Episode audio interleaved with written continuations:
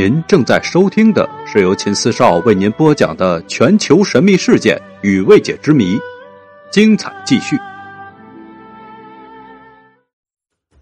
这节故事呢，给大家讲的是历史上的四大千古之谜。在中国几千年的历史文明当中，仍然存在着许多让人琢磨不透的千古奇谜。大浪淘沙，有些已经被破解了，有些真相却毫无头绪。今天呢，我们来说说有四个未解的奇谜。第一谜：西楚霸王项羽乌江自刎，不肯过江东，成为了千古奇谈，更成为了千古的奇谜。作为秦末农民起义军的伟大领袖，项羽为人刚愎自用、优柔寡断，其性格呢，也在楚汉之争中落败的重要原因。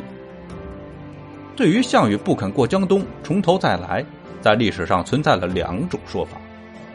有人认为，一代西楚霸王爱江山更胜于美人，虞姬的死去，让他对生活失去了希望，最终落得个霸王别姬的悲情。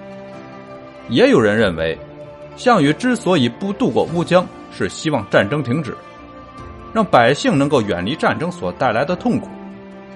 在文人骚客的比肩之下，众说纷纭。但真正的具体是什么原因导致他自刎的，也始终是没有定论。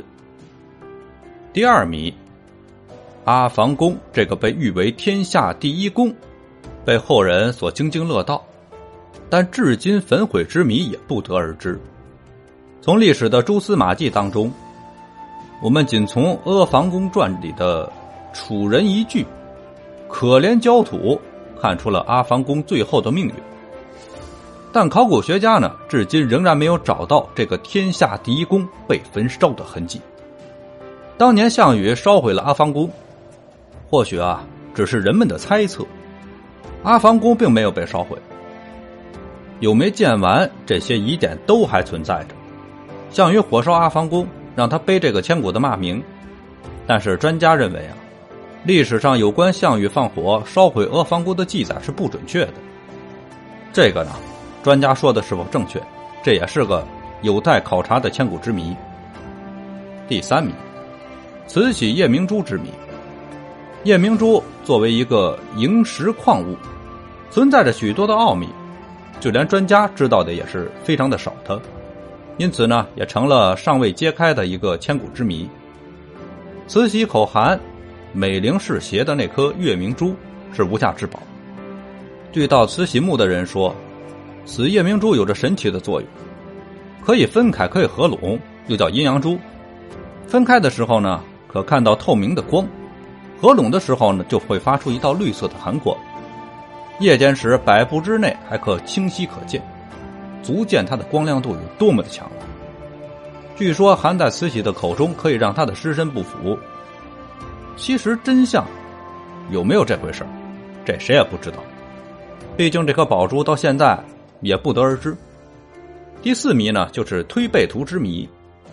这本预言书呢，是因为在其历史上的一些准确的预言，成为了著名的奇书之一。作者是袁天罡和李李淳风，是唐朝贞观年间的。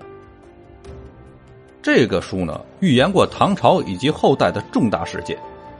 由于他准确的预言，让统治者心惊胆寒，所以呢，尽管这部书很出名，但是一直被列为禁书。而这本书真的能够预测未来，还是后人将其神化了，这个就不得而知了。因为想象力总是丰富的。这本推背图呢，四少爷曾经看过一点，但是呢，可能悟性很差，看不太明白。呃，有兴趣的朋友可以到网上去搜一下这本书啊，都是图画。本期故事呢就讲到这里。另外呢，告诉大家一个好消息，啊，四少的一个好朋友楚玄最近呢准备出一部新书啊，由我将为他主播。这是我们两个人在二零二零年计划做的一个大作啊，到时候上线之前提前跟大家通知。就到这吧。感谢您的收听，请关注秦四少，后面更精彩。祝您收听愉快。